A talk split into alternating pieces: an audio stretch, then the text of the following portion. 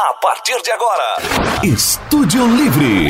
Estúdio Livre. Muito bem, começando mais uma edição do nosso podcast Estúdio Livre. Hoje vamos dar continuidade a um quadro que eu comecei no ano passado com o nosso podcast Diário Psi, que é o Conversas Aleatórias. E com quem eu comecei justamente esse quadro, Jonsus Nunes Júnior, está aqui, meu colega psicólogo clínico e também artista plástico, poeta, enfim, a gente vai falar sobre tudo isso hoje no nosso Conversas Aleatórias. Lembrando que Conversas Aleatórias não tem assim um tema específico, a gente vai falando aleatoriamente. Sempre lembrando que neste momento do nosso Conversas Aleatórias, nós tiramos um pouquinho daquela capa do profissional de psicologia. Nesse momento somos mais o ser humano, o cidadão. Estúdio Livre. Estúdio Livre. Estamos gravando esta edição do nosso quarto episódio, Conversas Aleatórias, quarto episódio no geral, sábado, no dia 6 de março. Jonsus, seja muito bem-vindo mais uma vez. Brigadão por aceitar o meu convite. E, lógico, você é de casa, sempre. Gratidão enorme, Arif. Agradeço. Um grande abraço a todos e a todas e a todos que nos escutam. É, é, é sempre uma honra, sempre uma oportunidade, sempre um aprendizado. Né? E poder falar desse lugar que não é de profissional, mas eu, nessa perspectiva, escolho o lugar de poeta, é desse lugar que falo no dia 6 de março de 2021. Depois, de uma, depois de uma semana, não tem como a gente deixar de falar sobre a nossa realidade, a verdadeira realidade, né, gente? Não é aquela realidade paralela que muita gente tenta é, utilizar como subterfúgio para fugir das responsabilidades. Então, nesta realidade, naquilo que a gente considera como a verdadeira realidade, onde a vida está em risco constantemente em função de uma pandemia que nos convida a, a, refletir bastante sobre o valor da vida, a nossa própria vida e a vida do outro, e infelizmente é algo que não pode ficar de fora dos nossos pensamentos, das nossas falas, porque envolvem também algumas atitudes imprudentes por parte daqueles que deveriam zelar pela vida. Então, é algo que nos, nos pega pelos pés, pelas mãos. É um, é um complexo, muito complexo. Com certeza, com certeza. É, Arif, acho que antes de mais nada, assim, primeiro lamentar todas as pessoas que foram mortas. É, Para mim tem acho que uma distinção importante quantas o vírus matou e quantas outras entidades mataram, porque eu não participo dessa, dessa, dessa realidade paralela que atribui intencionalidade a vírus. Vírus ele tem um funcionamento que a ciência trouxe, ele só se perpetuar, ele também querendo espaço dele. E o que está se mostrando cientificamente é que nós, no nosso funcionamento desfuncional com a natureza, né? Estamos desorganizando tudo e o que não era para estar na nossa convivência passa a estar na nossa convivência, simples assim. Uhum. Então acho que e a gente não só não foi forte o suficiente, a gente vive um momento de negacionismo, de terraplanismo, de, de sociopatia coletiva, vamos chamar assim, né? De, de é, é, ignorar, sei lá, não querer falar sobre, não vamos falar sobre morte, que é assunto pesado, né, galera? Tal, vamos falar de vida, deixa isso pra lá. Como já uma personagem né, fez o ano passado, 2020, que é um ano emblemático. Uhum. É, eu acho que a, a, a, o lugar dos poetas, né? Então, aqui poder fazer uma grande homenagem ao Belchior, né? Que me proporcionou em 2020 um aprendizado enorme, que é ano passado eu morri, mas esse ano, esse ano eu não morro. Uhum. E quando eu digo isso, eu não falo morrer biologicamente, eu falo morrer ex existencialmente. Uhum. Porque der no que der, de certa forma, é estar vivo, né? Então, se ocupar disso, né, de estar vivo. Só que tem momentos que as perspectivas das pessoas entram em conflito, né? Tem um, seriado que eu gosto muito, é, que traz uma, uma, história, né? Que é os vikings, né? Que o Ragnar diz para uhum. o, o colega dele: Tomara que um dia os nossos deuses se tornem amigos. Eu acho que isso ainda não aconteceu na humanidade. Eu acho que a gente ainda não, não percebeu a urgência né, de, de sermos. É, de perceber a unidade de que nós fazemos parte e perceber qual lugar que nos cabe. A gente se comporta como se tivéssemos, fôssemos crianças cheias de dinheiro com o pai, num shopping center gastando tudo. Só que a gente está fazendo com vidas que nós não temos esse direito. Né? A gente não para para pensar, nós temos o direito de fazer o que a gente faz com as plantas e com os animais. Nós temos esse direito de fazer isso com as pessoas. Né? Será que a gente, na, na, beira do abismo, numa situação caótica, porque assim, eu, eu, tenho a sensação que as pessoas ainda não entenderam a gravidade da situação, mas isso, infelizmente, vai se tornar visível nas próximas semanas. Infelizmente. Né? E a gente não sabe por quanto tempo isso vai acontecer. As previsões são ruins. Então, vamos evitar de causar pânico, mas vamos ser realistas. Vamos ser realistas. Né? Não, não, a gente não pode naturalizar. E, cara, eu vou fazer só esse momento de desabafo e, e fecho. Uhum. O que me assusta é a naturalidade com que as pessoas andam sem máscara. Sim. Eu já nem Ou... falo da barba e do brinco. Não, hoje, hoje a, a máscara de barba foi um sucesso. Hoje eu vi uma coleção. Dá para fazer um time de futebol, vários, aliás. Entende? Então não vou nem falar disso. Eu tô falando da galera que anda com a maior naturalidade e que quando é confrontada porque chega num limite que não tem como, quando você chega na casa da pessoa, né, sem máscara, por muito tempo eu tava no meu canto, mantinha de distância, fico com minha máscara, mas chega uma hora que eu tenho que perguntar, velho, não te toca? E assim, eu tô procurando me proteger, e você que tá aí totalmente exposto, é cuidado com você mesmo. Então assim, Arif, eu não entendo, sou estudioso da psique humana, tenho algumas hipóteses, né, vivencio algumas coisas, mas dizer que eu compreendo o que acontece, eu não sei o que move certas pessoas. É, né? Além da, da... Nessa realidade além você da... traz, né? Porque não sei se vocês assistiram e nem fazer merchan para ninguém, mas tem um seriado que tem, né, no certo canal, que traz essa, esse tema da bruxa, né? Que cria uma realidade paralela porque não, não consegue lidar com seu luto. E parece que isso é uma expressão coletiva, né? Estamos vivendo uma grande, um grande hexágono de uma realidade paralela onde as pessoas. Pronto, acabou e... o momento de desabafo, vamos para as conversas aleatórias. Tá, mas não, não, não acaba por aí não, porque sempre tem mais. Os exemplos práticos são muitos. Você está ouvindo o Estúdio Livre. Estúdio Livre. Aqui perto de onde eu moro, né, uma rua movimentada, muita criança sem máscara na rua, tem até um campeonato de bet. Lá na Bahia tem, tem esse joguinho que é parece um beisebol. Campeonato de bet? É, bet. É tipo, sabe, sabe o, be, o beisebol americano? Aqui, aqui, no Acre nós temos o, o jogo de bet, né? É, em cada funciona assim, tem um é, em cada extremo, né? Tem uma garrafa ou uma lata de lata de óleo de soja Que é, Tô ligado qual é. Que é lata de óleo de soja é luxo hoje em dia, né? Hoje é tudo, tudo é de garrafa PET, mas enfim. É plástico, né? É, e aí, do lado, em cada extremo, nós temos dois jogadores, um que vai arremessar a bola e o outro que é o rebatedor. E não é uma, uma raquete ou um Ai, taco, é um, é um pedaço de pau. porque não é. Que massa. É tudo improvisado e, e isso faz parte sim, da tradição. Sim, sim. Não tem nada muito bem feito, não. E aqui na rua, já tem acho que mais de um mês, começou um, um, um campeonato de bet eterno. Então, todo fim de tarde, todo dia, essa criançada tá jogando bet aqui na rua. E o máximo que eles... Massa o jogo. É, vai... é massa o jogo, mas o momento é trágico. Então, é. pra mim, e estão todos Mas sem continue. máscaras, enfim, as crianças e tal, os pais, adultos. É, é complicado. E tem na vizinhança, e eu já ouvi, assim, algumas pessoas, eu não vou especificar para, né, porque está muito perto. Sim, não, não, é necessário. Mas enfim, então eu ouço alguém falar o seguinte: toma cuidado, porque está muito perigoso, né? Tá muita gente, tem muita gente morrendo, não tem onde internar ninguém. E ao mesmo tempo, logo após a advertência, vem. E aí? Vai lá para a inauguração da, da, da chácara? Vai beber hoje?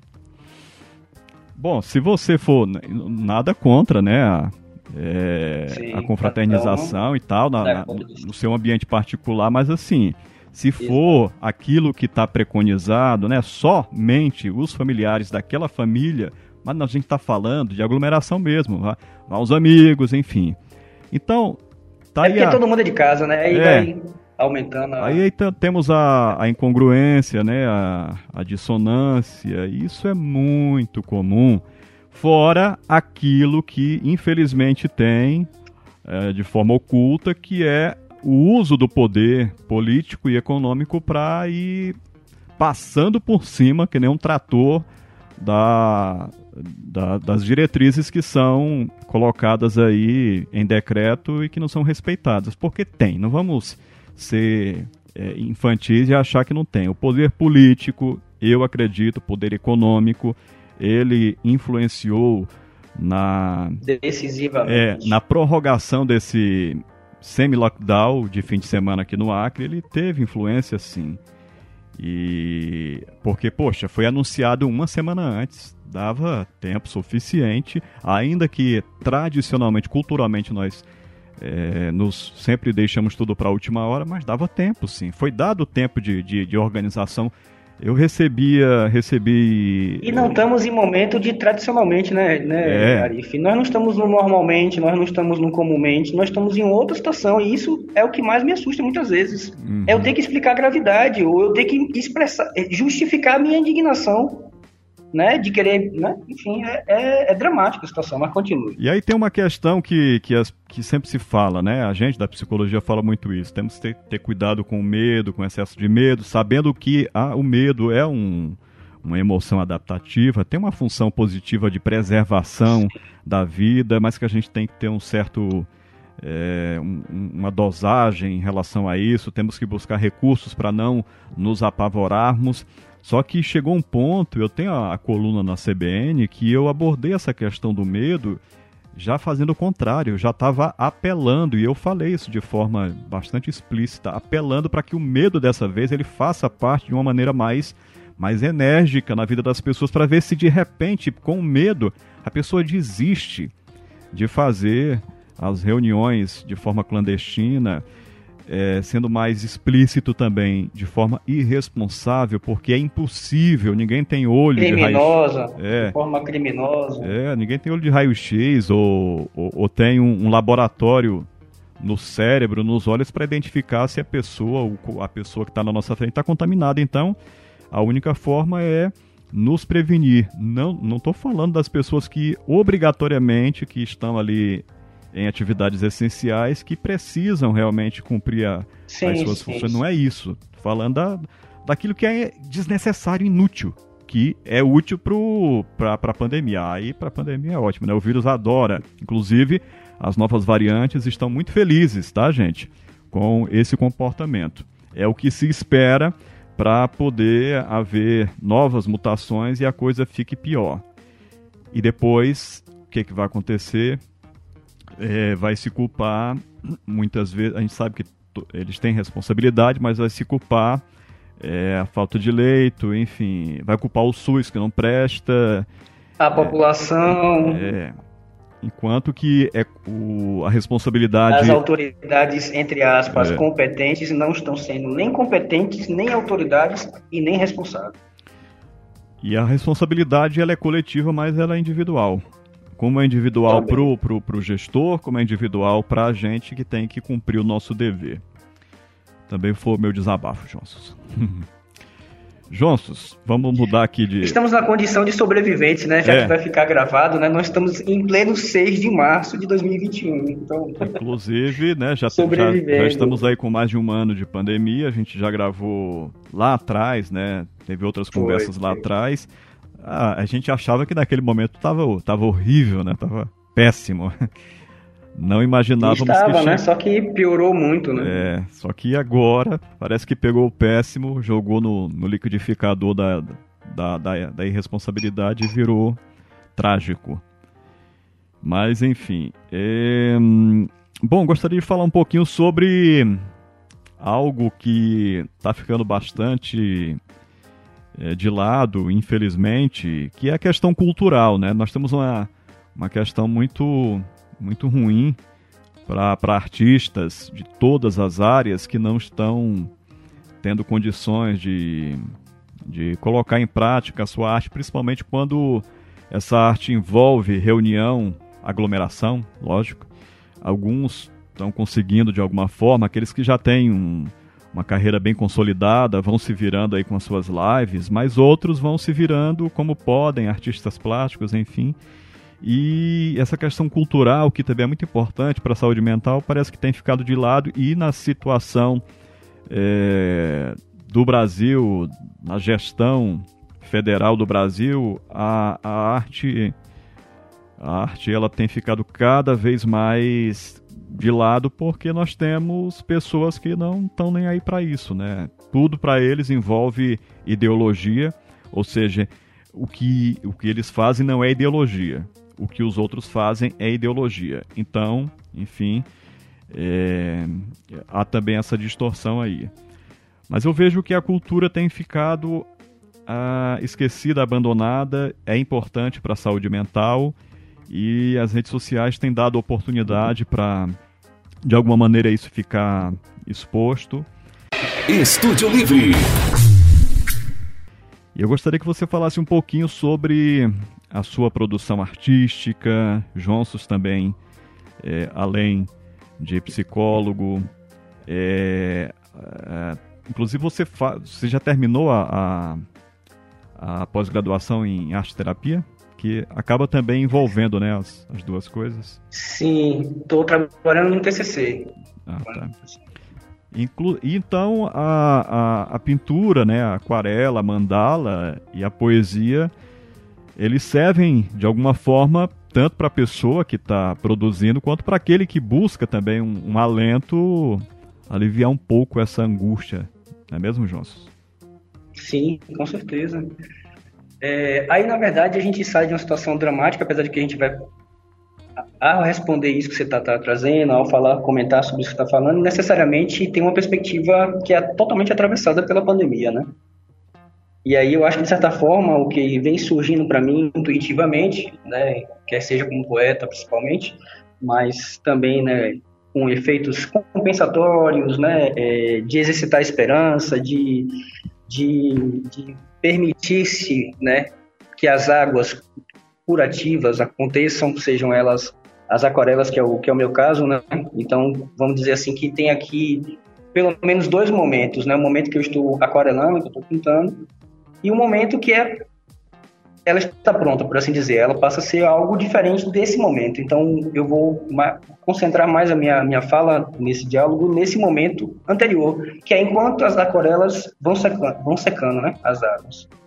Então, tem um efeito de diluir, pelo menos isso que tenho sentido, né? Então, para mim, eu encaro realmente desde 2020 17 de março, né, sobrevivente ao Covid, né? Então, de certa forma, quanto mais o dia, né, tipo aquela imagem de presidiário de filme, de desenho que vai riscar na parede, faz quatro tracinhos, depois faz um X, recebeu aquela parede tomada. Aí o cara, quando chega no final, tá aqui o, né? Uhum. A pena que cumpriu. Então, acho que minha está nesse, nesse aspecto de me permitir, né, o, o, o alma, né, que aí vai depender da, da perspectiva, de, de onde conhecem, isso ele sempre trouxe, né, como relato da sua vivência e também como a sua convicção de que a arte né, salva, né?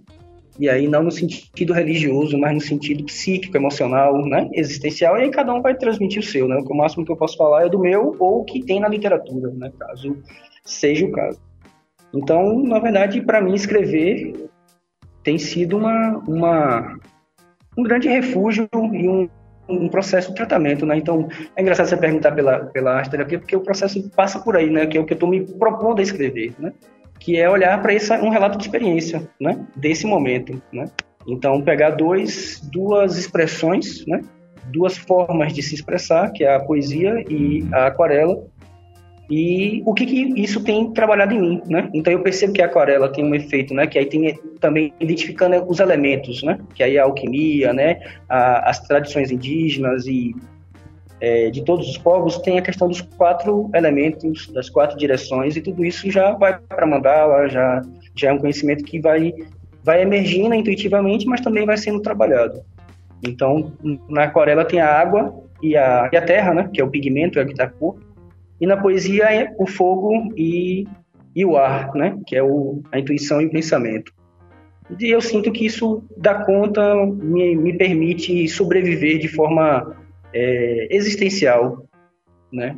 É, e que, de certa forma, independe de estar vivo, é, né? já que estamos num momento de grande perigo, né? que ninguém, no real, eu acho que parte do negacionismo vem disso, né? Cara, se a galera despertar para o que de fato está acontecendo, é muito desorganizador. Então, eu, em parte, o negacionismo, em parte, e aí deixar isso muito bem registrado, não estou justificando nem passando pano para ser ou ninguém. Mas, em parte da, do movimento psíquico né, de negar, é, calma, deixa eu me parar para lidar com isso. Isso aqui é mais do que eu tenho condições de lidar. Então, eu acho que coletivamente, individualmente, está rolando algo parecido. Então, a arte, para mim, de forma objetiva, tem sido um modo de sobrevivência, né, um modo de expressão, né, de dialogar com as futuras gerações, porque de certa forma, é, enfim, eu não sei, eu não sei se eu tenho mais o que dizer, eu não sei se eu tenho como contribuir, eu não sei se como expressar o que eu sinto nessa nesse aspecto para as pessoas que a gente convive, né? diante de tanto silêncio coletivo, diante de tanta, tanto comportamento que para mim não, não, não aponta para a vida coletiva dela e de todos nós e de tudo, entende? Então a arte me salva desse jeito. Então, se, digamos, né, quando acontecer, né, eu, de certa forma, isso me traz um certo alento, saber que tem textos, tem palavras, tem pinturas, tem mandalas, e tem aberto agora outras coisas, que eu vou mostrar aqui para o Arif, mas como é só áudio, vocês não vão ter a, possibilidade de ver, que é um trabalho que eu estou fazendo nesse momento, né? E ele já tinha visto uma outra conversa que a gente teve né, ah, tá. na, na, semana passada, e poder aqui a, aproveitar o momento também e fazer uma referência a um acriano, né, do qual eu tenho aprendido muito, né, é, muito pelo Arnaldo, muito pelo, pelo, pelo conhecimento que ele tem, né, o Alma, e também pelo que eu tenho vivenciado, que é o Hélio Melo, né, que está rolando, um, vai, tá rolando um concurso Hélio Melo, são dois, na verdade, o Salão Hélio Melo, segundo dos novos, e o sétimo, né, que já tem muitos anos de, de, de, de vivência. Então, para mim, é uma honra poder participar desse, desses, desses eventos e essa coisa da influência da floresta, de uma visão otimista, né, de uma visão de futuro, mas otimista não a curto prazo. A curto prazo a gente ainda tem muita turbulência à frente, né? E a gente precisa falar. Agora chegou o momento, ao meu ver, enquanto poeta, que a gente precisa falar. Não dá mais para a gente ficar fazendo de conta que não é tão grave assim, porque a gente está falando de perder totalmente o controle. Eu não sei o quanto que as pessoas, eu sou ruim de matemática, mas quem tem noção do que é progressão geométrica e progressão aritmética, né, pode ter uma ideia, né? Progressão aritmética você vai 1, 2, 2, 3, 3, 4. Progressão geométrica você sai com saltos enormes, né? Então é um negócio que pode, por exemplo, a gente passou, que para mim é absurdo, e eu acho que para o mundo, o mundo está escandalizado com o Brasil, né? Você tem um patamar de meses com mil mortes por dia e a gente segue. E agora a gente está indo para o quê? Quase dois mil. Então, qual o número necessário para que as pessoas tomem uma atitude? Quantas pessoas mais precisam morrer para que a gente possa ver a seriedade disso, a responsabilidade disso? E hoje eu vim com essa camisa que eu não tinha como ser outra, uhum. vocês também não têm como ver, mas é o SUS do qual eu realmente milito e tá claro, só não foi pior até agora por causa dele, por causa de todos os profissionais, todas as profissionais de saúde que aguerridamente estão já no modo sobrevivência há muito tempo.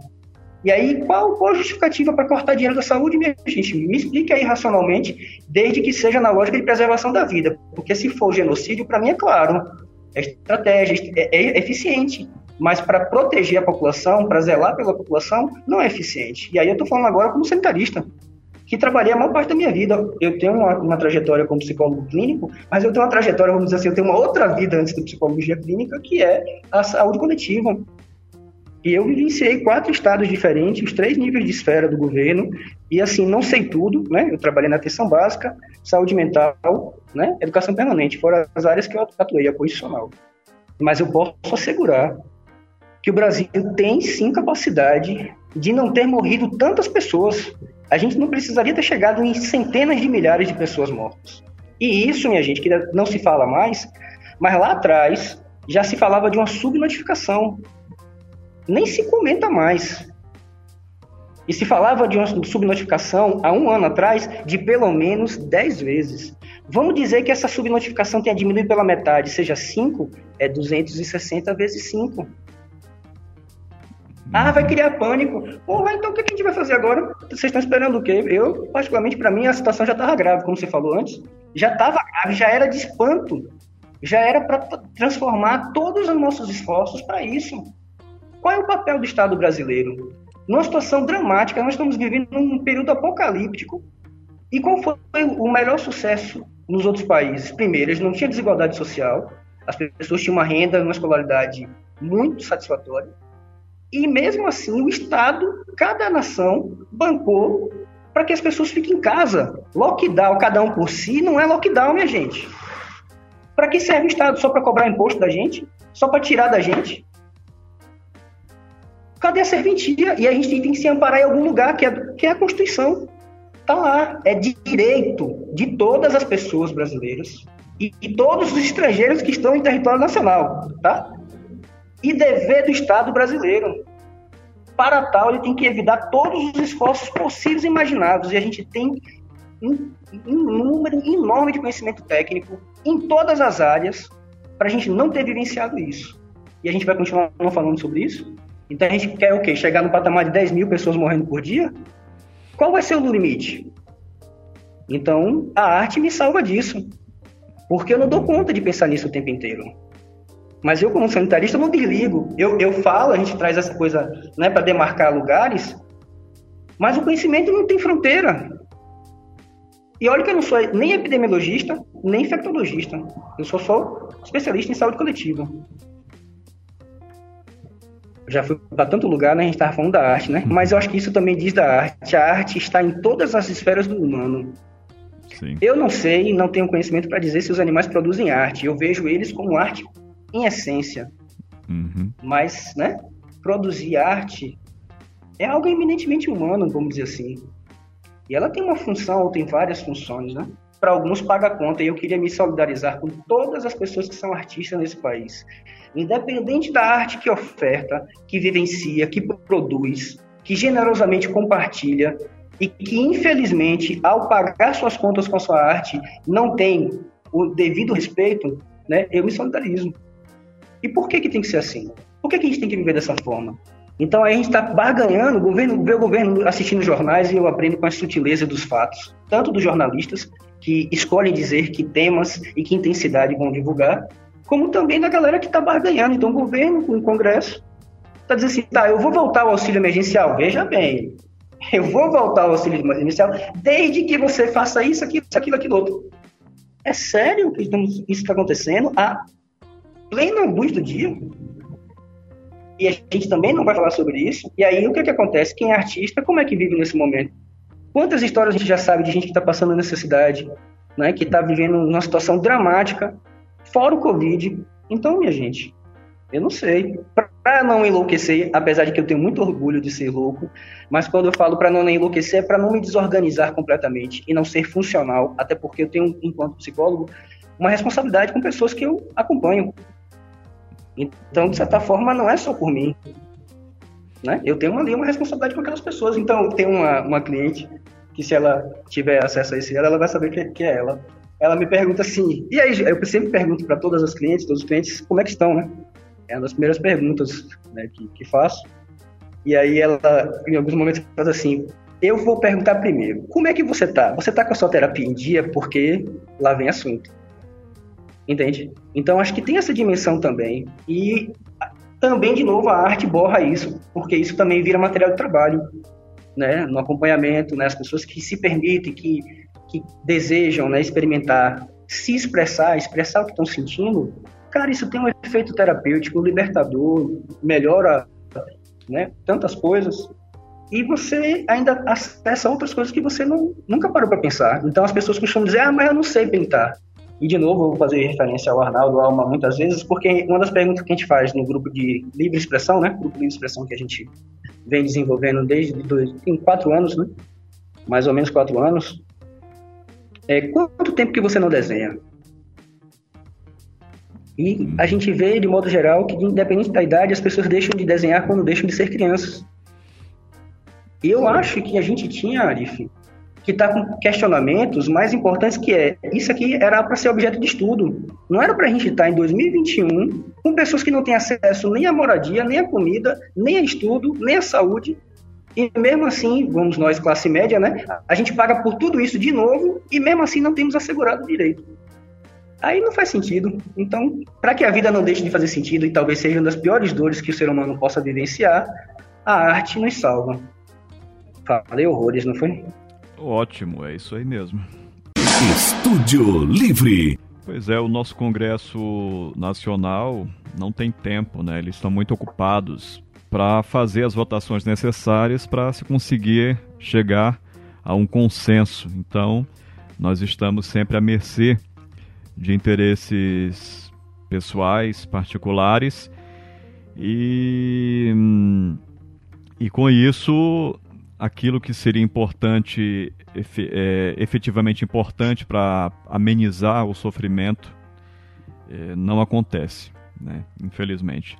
E aí, o próprio Ministério da Saúde também teve uma notícia essa semana que ele já tem uma, um prospecto de que, na atual circunstância, poderemos alcançar 3 mil mortes diárias e simplesmente para eles é, é, assim mesmo, não tem o que fazer. É aceitável, é... né? Isso é progressão geométrica, Arif. Só para que as pessoas entendam. A gente sair de 1.700 e ir para 3.000, isso é progressão geométrica. Porque depois o, o número já não é mais os 1.700, é 3 daqui para 9. Então os saltos são grandes e a curto prazo. A gente está falando de poucas semanas. Poucas semanas. Ainda dá tempo de ser menos dramático. Uhum. Né? Mas temos que acordar. Sim.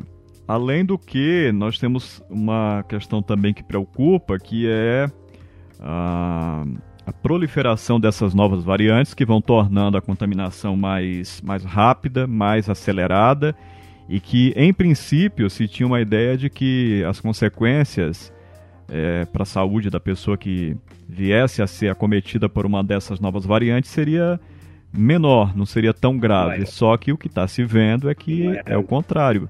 Está é, tá alcançando uma faixa etária mais baixa, 30, 30, 39 anos, e não só jovens, bem jovens, de 20 anos, nessa faixa aí abaixo de 30 anos, que também são acometidos.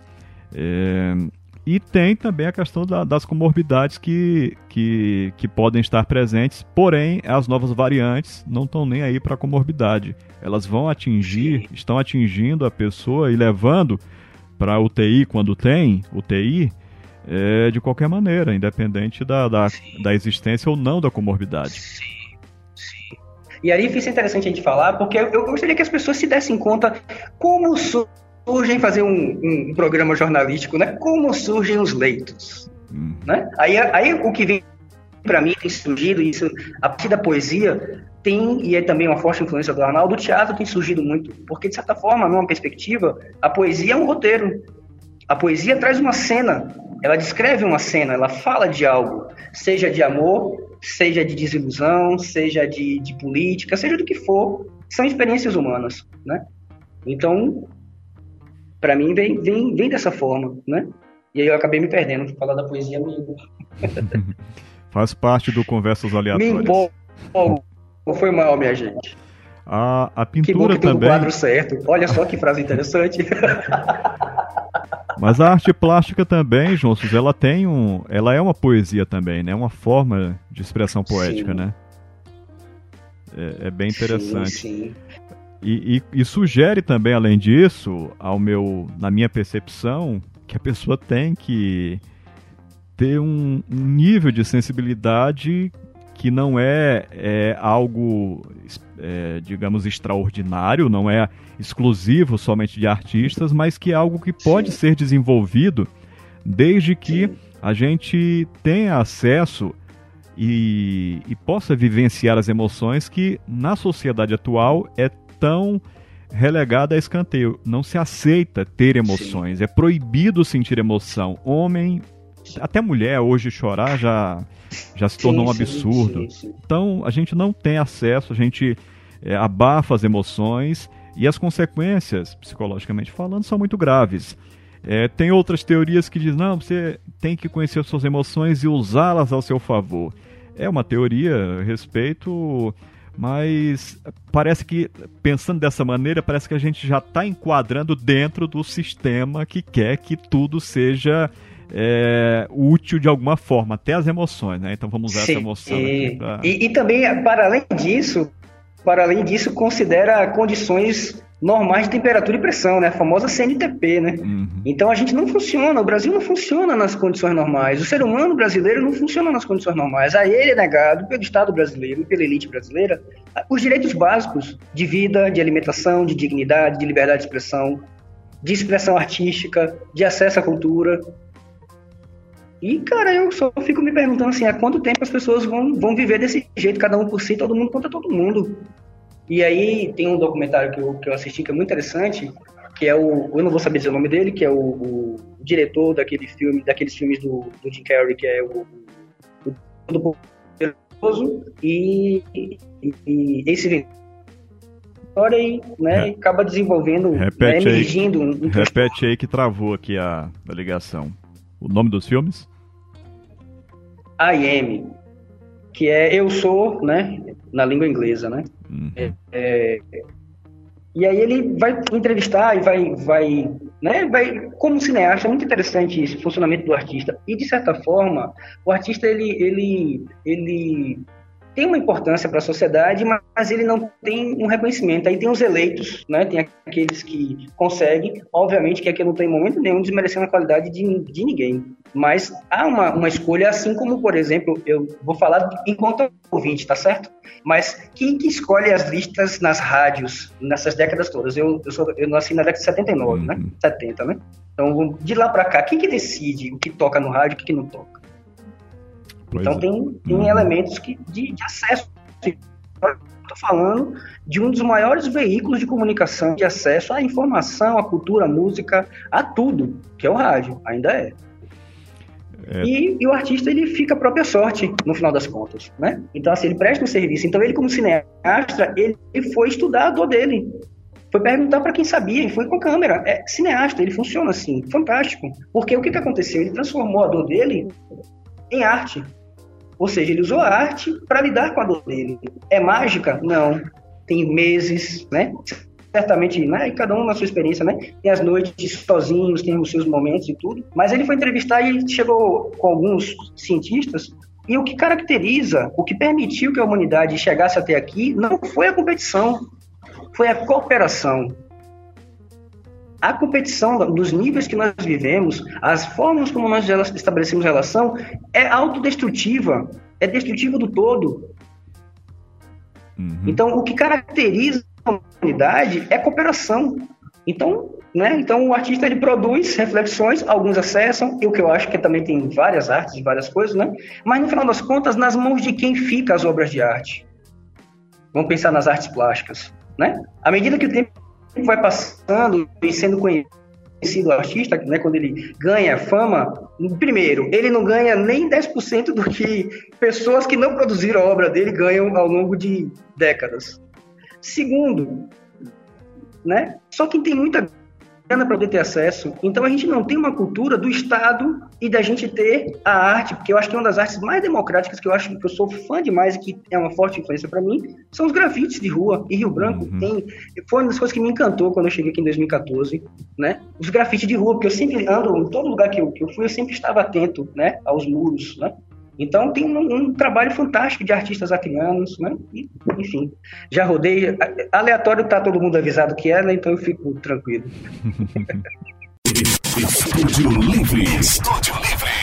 A gente tem que combinar depois a gente falar sobre os novos projetos, né? A gente tinha tido uma pré-conversa em off o ano passado sobre os projetos vamos, futuros. Vamos. Mas depois a gente tem que marcar para conversar de forma mais expansiva e apresentar para a galera aqui do, do Estúdio Livre esses projetos que envolvem aí sim a, a psicologia, principalmente uma vertente da psicologia que é, é, pouco falada, até um tanto quanto desprezada, né? Mas que tem um valor, um valor é, de contribuição para a sociedade inestimável, assim como a própria psicanálise, a psicologia analítica tem a contribuir e muito, porque é, é, até Sim. quando a gente fala dessas duas vertentes, né, da psicologia, dessa, essas duas linhas teóricas, parece que estão muito presas ao passado, mas não, estão cada vez mais atuais. Isso é a, até impressionante. Eu mesmo Sim. me impressiono quando, quando me deparo com isso, porque teve um momento que eu achei, poxa, eles estão atrasados e tal. Não. É impressionante com, como estão cada vez mais atualizadas. Isso é incrível. Com certeza, Ari. Acho que a gente precisa realmente ver com outros olhos, a gente precisa sentir, né? Se permitir. Eu acho que a gente pode viver, continuo acreditando e procurando funcionar, que dá para a gente viver com menos sofrimento, sim. Como diz, é quase que uma máxima, a dor é inevitável, o sofrimento é opcional. Eu acho que a gente pode sim diminuir o sofrimento. É, eu queria aproveitar aqui o espaço uhum. e, e, trazer, nesse dia, né, porque foi escrita hoje, né, e materializa o que eu penso e como eu sinto principalmente, né, é, e traz uma imagem, uma cena, né? Um texto que foi escrito hoje, né? Mais cedo, 6 de março, aqui em Rio Branco, né? Que é onde vivo desde 2014. Que diz assim: Vivo num país onde portar e usar algumas plantas é crime, mas o assédio moral não. Vivo num país onde a venda e consumo de bebidas alcoólicas em postos de combustíveis é legal, corriqueira e tido como entretenimento de finais de semana. Vivo num país onde os bilionários e milionários não pagam impostos e não são responsabilizados por seus crimes. Vivo num país onde os animais e as plantas não têm seus direitos à vida respeitados. Pelo contrário, são submetidos a todo tipo de violência e considerados como meros recursos a serem explorados.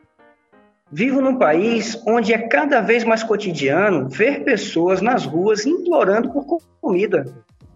E quem tem o que comer diariamente vira o rosto e repete para si mesmo que não tem nada a ver com aquela situação. Vivo num país onde os políticos, juízes e ministros se vendem para quem dá mais, independente das motivações de quem os paga, seja o genocídio ou mesmo o comprometimento da vida no planeta nos próximos anos.